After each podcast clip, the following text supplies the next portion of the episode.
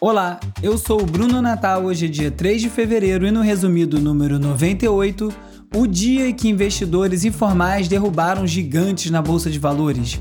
O impacto do vazamento dos dados de mais de 220 milhões de brasileiros, a febre das newsletters, a necessidade de desacelerar e muito mais. Vamos nessa, resumido. Esse podcast é, é apresentado por b9.com.br. Resumido.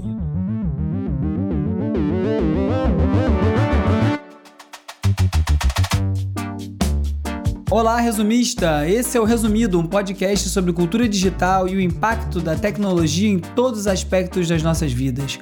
Conforme eu vou organizando o roteiro para um novo episódio, eu sempre fico de cara com a quantidade de coisas que acontecem no espaço de uma semana.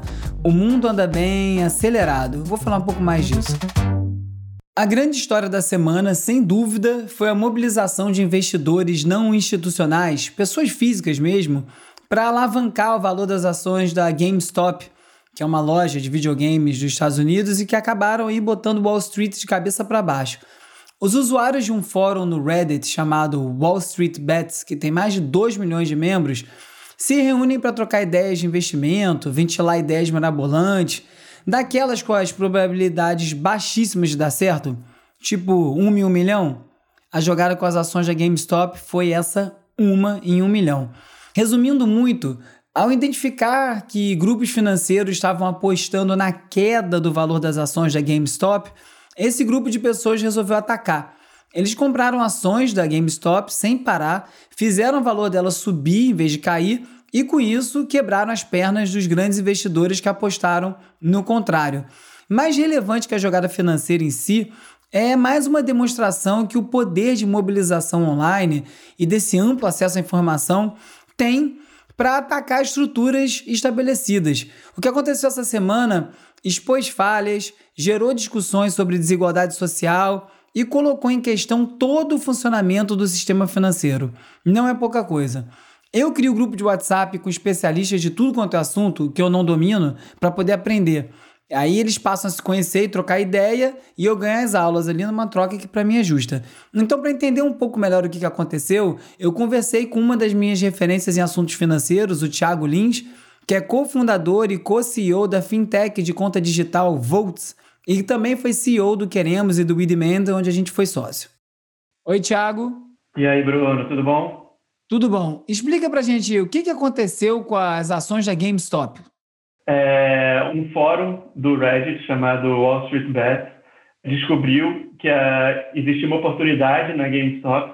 Tinha um fundo chamado Melvin Capital que estava extremamente vendido na GameStop e que se eles começassem a comprar as ações da GameStop, esse fundo ia ser obrigado a comprar as ações e isso ia fazer com que o preço da GameStop disparasse.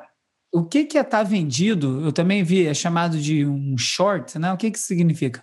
Exatamente. Quando você está vendido a descoberta, você está short numa ação, você está vendendo a ação sem ter ela. É, e o que você tem que fazer para zerar a sua posição é comprar essa ação depois.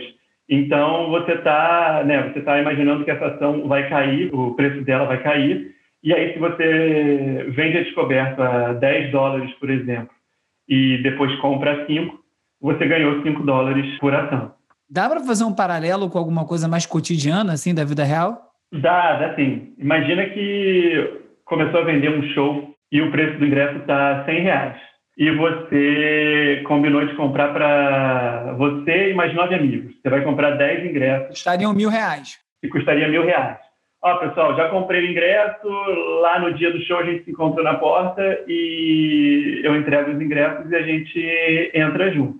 Aí você não compra esses ingressos, você, de certa forma, já vendeu para os seus amigos, e aí você está fazendo isso porque você acha que o show vai ser um fracasso, que no dia vai ter um monte de cambista lá vendendo o, o ingresso a 10 reais, por exemplo. Mas os seus amigos vão e te pagam os 100 reais por você ter comprado o ingresso. Lá no dia, você chega um pouco antes, compra do cambista a 10 reais, gasta 100 reais, entrega os ingressos para os seus amigos e você vai ter ganho 90 reais em cima de cada ingresso. 900 reais de lucro. Exatamente, 90 vezes 10 dá os 900 reais de lucro. É mais ou menos isso que é shortar uma ação. Só que se der errado, se chegar lá na hora o show tiver sido um sucesso e o ingresso, em vez de 100 reais, tiver 150? Exatamente isso que aconteceu com a GameStop e a Melvin Capital. Né? A Melvin Capital estava ali achando que o valor ia cair e o que aconteceu com eles, acho que foi, imagina que o ingresso estava à venda a 100 reais ali no dia de lançamento, chegou a 10 mil reais.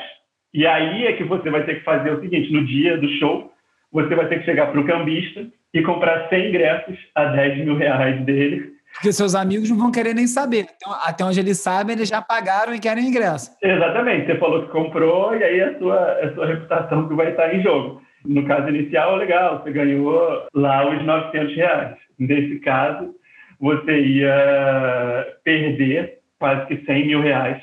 E esse é o grande risco de quando você está vendido descoberto ou short numa, numa ação é que para baixo o limite é zero, mas para cima é praticamente infinito. À medida que ele vai subindo, é, mais você vai estar perdendo dinheiro. E certamente não é uma, uma jogada nova, mas certamente ficou muito popular, né? muito comentado. O que isso significa para o futuro do mercado financeiro? É, acho que sempre existiu uma discussão se o short era ético, se fazia sentido vender uma ação que você não tem e influenciar no valor de mercado de uma, de uma empresa para esse esse valor cair, às vezes cair até zero, a empresa falir, para quem estava né, vendido a descoberto, chegar no, no lucro máximo. O caso da GameStop foi assim, uma tempestade perfeita, foi muita coisa junto.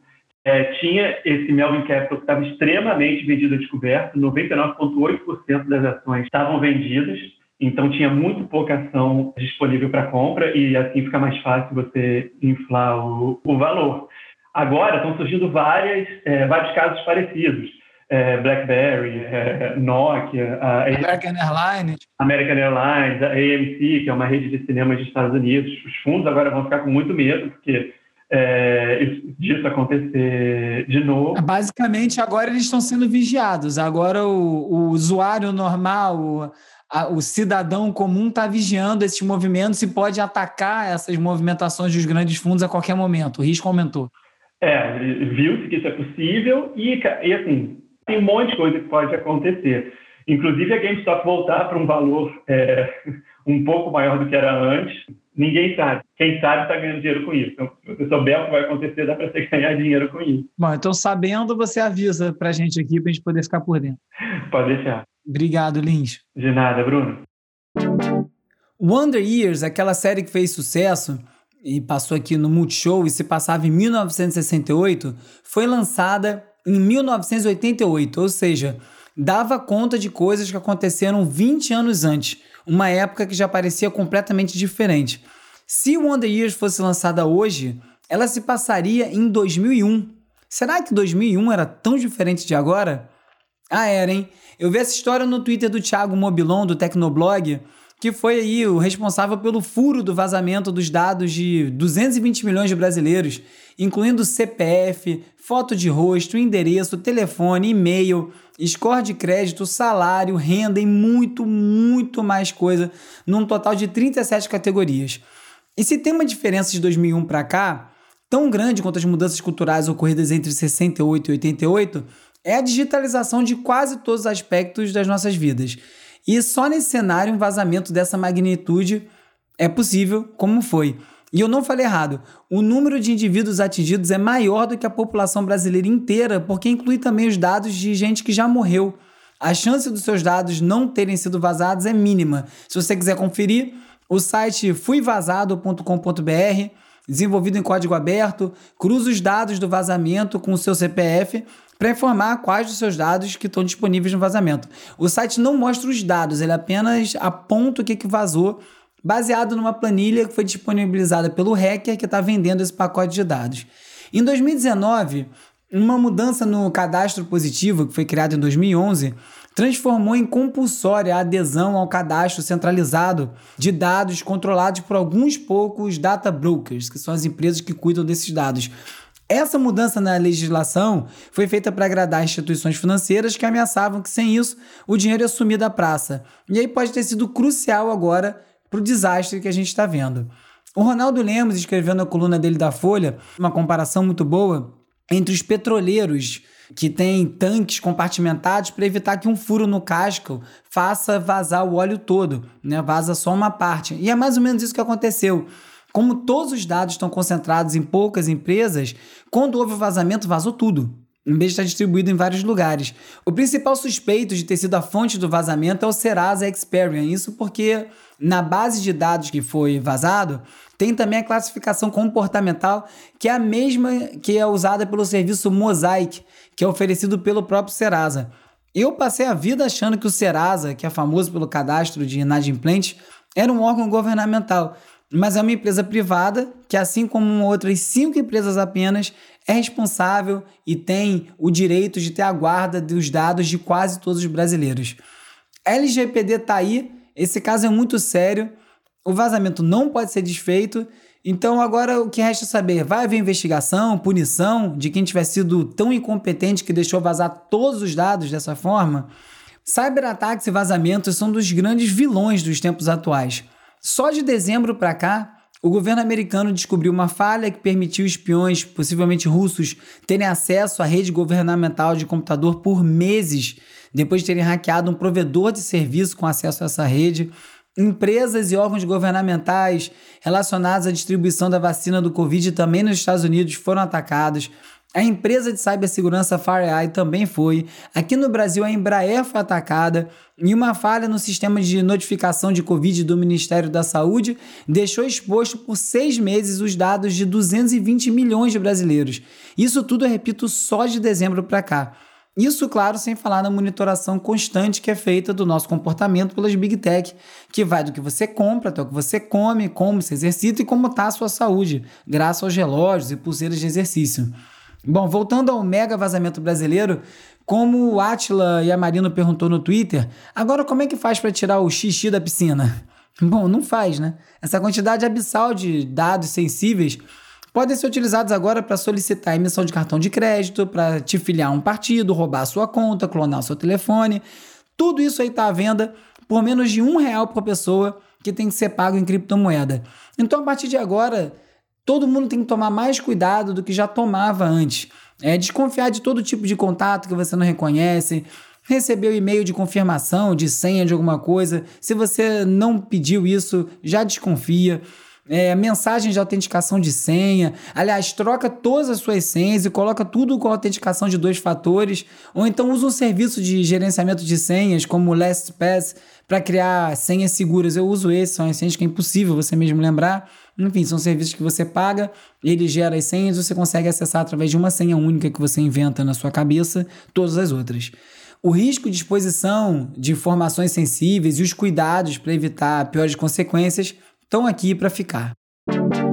Uma imagem que deveria ir direto para o acervo de algum museu de arte contemporânea é o vídeo da professora de aeróbica lá em Mianmar que filmou a chegada do comboio militar para aplicar um golpe de Estado sem querer. Enquanto ela fazia um vídeo para uma competição num cruzamento de duas ruas que levam até o parlamento, tá os caminhões passando no fundo indo dar o golpe. E ela lá transmitindo ainda postou sem saber. 2021 mal começou, mas poucas imagens são tão simbólicas dos tempos atuais. Se você quiser conferir o vídeo, eu vou publicar no post com todos os links comentados nesse episódio lá no www.resumido.cc para quem quiser se aprofundar nos assuntos.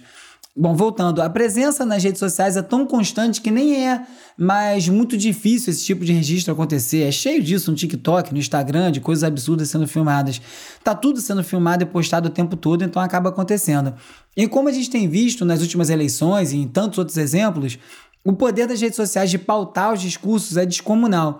Por isso que a Ursula von der Leyen, presidente da União Europeia, fez um discurso pedindo redes sociais mais seguras e transparentes e esse debate está tomando forma numa velocidade muito grande. Se você pegar os primeiros episódios do Resumido mesmo, menos de dois anos atrás, já dá para notar a diferença no tom.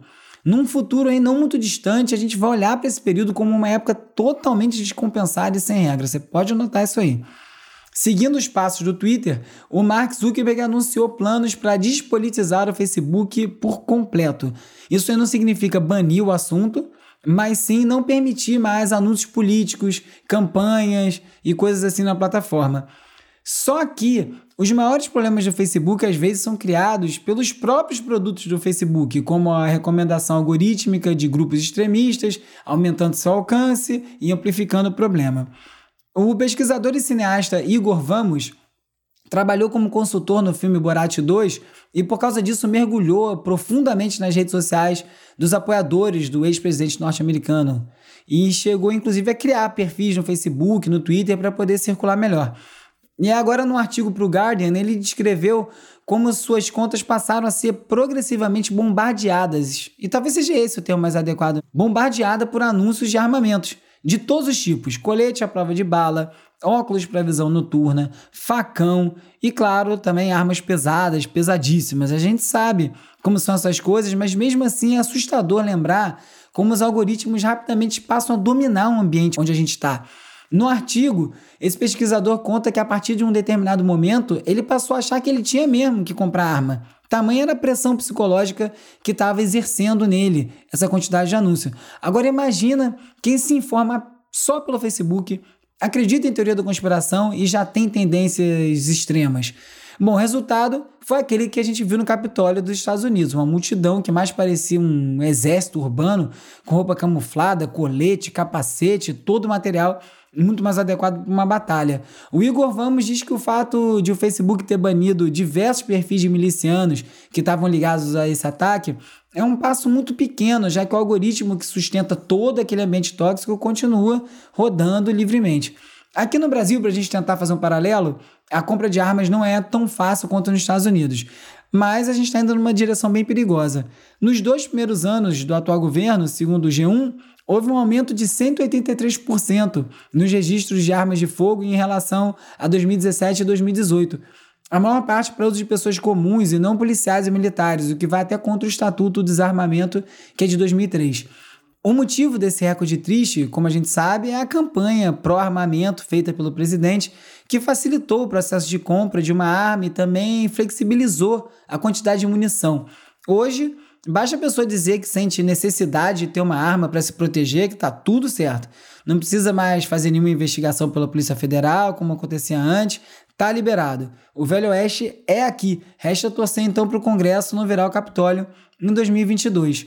Enquanto ninguém consegue definir a melhor forma de conter discurso de ódio e abusos nas redes sociais, começam a surgir propostas e medidas bem fortes. A Itália bloqueou o TikTok no país depois que uma menina de 10 anos morreu asfixiada. A suspeita é que ela, que nem tinha idade para ter uma conta no TikTok, participou de um desafio de ficar o máximo de tempo possível sem respirar. Um dos maiores desafios para se conter esse tipo de conteúdo e até para responsabilizar alguém quando isso acontece, é que muito do que circula é postado anonimamente, através de contas falsas. E uma das propostas que estão correndo aí é terminar de vez com o anonimato online, tornando então obrigatório a identificação do usuário de qualquer conta. Além de várias questões sobre o direito ao anonimato e também da necessidade do anonimato por questão de segurança para ativistas, por exemplo, cabe aí um outro questionamento. Para alguns, o momento é delicado e tem que tomar muito cuidado para grandes empresas de tecnologia, em vez de assumirem a moderação desse conteúdo, aproveitarem para conseguir extrair ainda mais dados mais precisos dos usuários. É um jogo de interesse que tem que ficar atento para, na pressa de achar uma solução, não acabar gerando um novo problema. Se você quiser falar comigo, eu sou urbi, no Twitter, tem também youtube.com.br resumido, além, claro, do arroba resumido.podcast no Instagram e no TikTok, que fica a cargo da Beatriz Costa e do Felipe Araújo, criando artes e textos incríveis por lá com o conteúdo do programa. Ou então você me manda um oi pelo WhatsApp, pelo Telegram, para 21 97 969 5848 e começa a fazer parte da lista de transmissão, onde eu mando alertas de novos episódios e algum conteúdo extra. A moda das newsletters, por falar em conteúdo extra, o bom e velho informativo via e-mail, continua crescendo. O Twitter comprou a empresa holandesa Review para tentar capitalizar nessa presença forte de jornalista que tem na própria rede, no próprio Twitter, que já produzem newsletter. E até o Facebook também anunciou planos de iniciar um serviço assim. Você veja aí que coisa rara, né? O Facebook está vendo a ideia de alguém dar certo e resolveu copiar.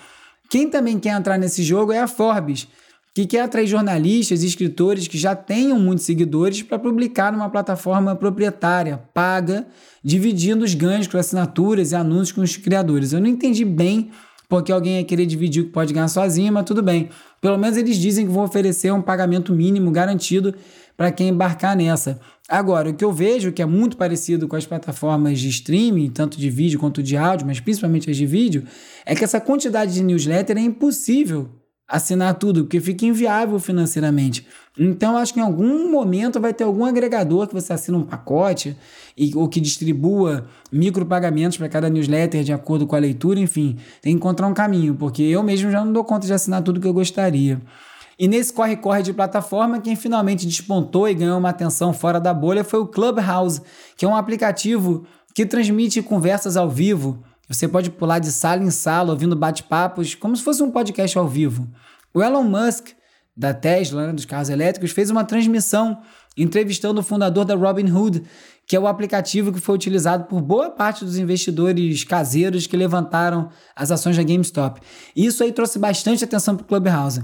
Tem que ver se essa atenção toda vai ser boa, porque outra empresa que entrou no holofote também com uma ajudinha do Musk foi o aplicativo de mensagens, o Signal. E na carona da polêmica aí sobre os novos termos de uso do WhatsApp, o Signal viu sua base de usuários dobrar, foi de 20 para 40 milhões de usuários muito rápido. E como diz o Homem-Aranha, com muitos usuários vem grandes responsabilidades. Alguma coisa assim. E parece que o ambiente lá no Signal anda bem tumultuado. Primeiro, porque o cofundador do WhatsApp é um dos investidores do aplicativo e está bem envolvido, então já gera uma desconfiança que pode tudo parar no mesmo lugar. E segundo, que por conta desse crescimento rápido, o Signal está enfrentando várias questões, como a ausência de uma política de uso detalhada ou até de um plano de como não deixar um ambiente virar mais um celeiro de extremista. Né? Um ambiente criptografado, com várias funções de, de você conseguir fazer coisas de forma anônima, então traz essas questões. Em meio a essa constante torrente de inovações, nessa corrida infinita para evoluir sem parar, eu li um texto muito bom de um professor de novas mídias e cultura digital da Universidade de Amsterdã, Gavin Miller, sobre ludismo. Os ludistas foram parte de um movimento de resistência é, à Revolução Industrial no século XIX. A grande questão não era ser contra a inovação. As máquinas trouxeram vários benefícios, aumentaram a escala de produção, diminuíram os preços, mas teve um custo elas desfizeram a autonomia das comunidades que viviam, por exemplo, da tecelagem, até que todos estivessem dependentes das fábricas. Percebe o paralelo? O texto parte daí para debater sobre essa constante necessidade de inovação, pois se a gente deixar a evolução seguir o seu curso sem restrições, de acordo com o texto, o resultado não vai ser uma sociedade igualitária, e sim uma sociedade totalitária. De novo, percebe o paralelo?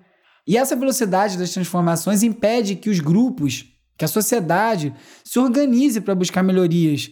Porque assim que começa a se juntar, muda o cenário, tem que começar a se organizar tudo de novo.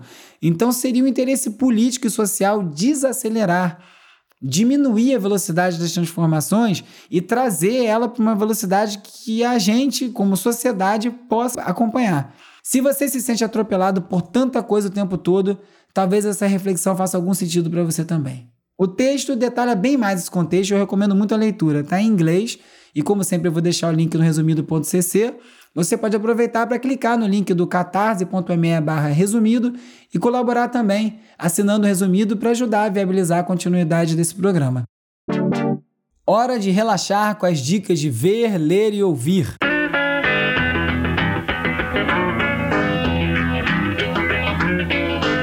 África Brasil, um dia Jorge Ben voou para toda a gente ver. É o livro da Camille Viola que resgata as histórias, os personagens que fazem parte da trajetória do Babulina, o grande Jorge Ben. Ela entrevistou o Jorge, que é um cara conhecido por ser pouco chegado à imprensa, da entrevista e conseguiu o depoimento de uma pá de gente muito legal sobre o disco. Mano Brown, Marcelo D2, Benegão, falou com Gilberto Gil, Lúcio Maia, Dade Carvalho, entre vários outros nomes. Registro muito bacana de um disco essencial, muito importante para a música brasileira e muito importante na discografia do Jorge Ben. Pô, eu sou... Noite, é Uber, né? É, eu sou Uber. Ué, tu não é aquele menino do... Aquele canal no YouTube, É, na Lata tenho- Drive? Eu tenho o canal no YouTube, isso Ah. mesmo. Lendo a newsletter do Melvin Estrada, eu descobri dois canais de motoristas de Uber que têm feito transmissões em tempo real da noite deles trabalhando. Um deles tem 1 milhão e 400 mil seguidores. é o canal Na Lata dos Motoca.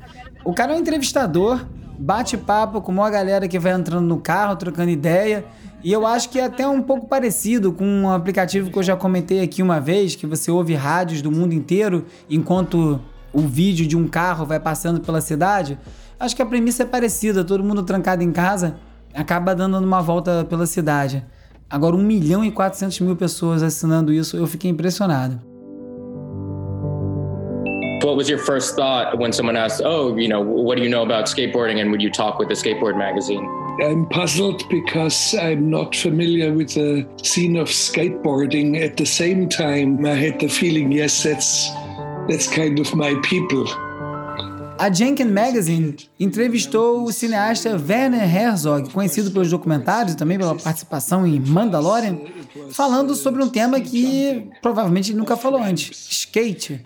E foi muito legal a visão dele, eu vi a visão dele sobre o skate. É um esporte que eu adoro, eu pratico desde criança, o que não significa que eu tenha ficado bom, mas eu tenho até um quadro do meu amigo Felipe Mota que, que retrata aí a grande lição do skate, né? Que você cai e levanta de novo e tenta outra vez. E skate é um esporte que trabalha muito essa paciência e essa, essa resiliência até você conseguir aprender a andar naquilo, porque dói pra caramba cair de skate. Mas enfim, entrevista é muito boa, ver ele falando sobre esses aspectos e como ele enxerga o skate.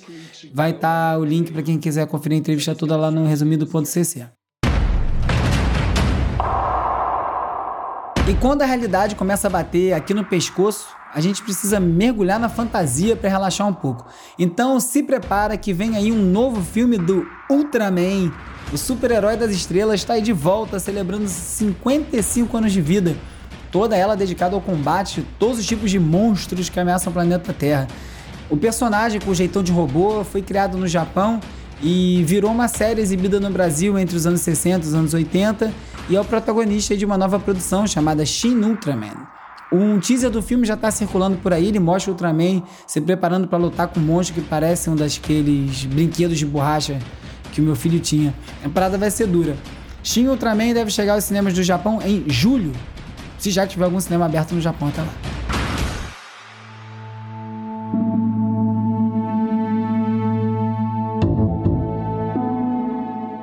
Eu já comentei aqui alguns programas como a pandemia inspirou um filme como Songbird que mostra o mundo transformado em um grande campo de confinamento depois de uma mutação ainda mais mortal do vírus. Assinado pelo grande diretor Michael Bay da série Transformers, o cara que faz filme catástrofe como ninguém. O filme ainda não tem previsão de lançamento e foi detonado por todos os críticos que assistiram até agora, como é típico do Michael Bay. Mas tem sempre o outro lado da moeda. E esse lado tá o filme brasileiro A Nuvem Rosa, da diretora Luli Gerbasi. Ele mostra a vida de um casal que acaba de se conhecer e parte para uma noite de sexo. Aí no dia seguinte eles acordam com a revelação de que surgiu uma nuvem rosa que mata todo mundo que tem contato com ela. Eles são tão forçados a se isolar, como todo mundo, e ficam refletindo sobre a vida enquanto acompanham outras pessoas na mesma situação. O detalhe é que o filme foi escrito em 2017 e foi gravado em 2019, ou seja, bem antes da pandemia. A Nuvem Rosa foi destaque no Festival Sundance desse ano, só tem recebido elogios. No Rotten Tomatoes, a cotação do filme, que lá fora é chamado The Pink Cloud, é 100% positiva. A Nuvem Rosa ainda não tem previsão de lançamento comercial aqui no Brasil, mas daqui a pouco deve passar, sem trocadilho, num streaming perto de você.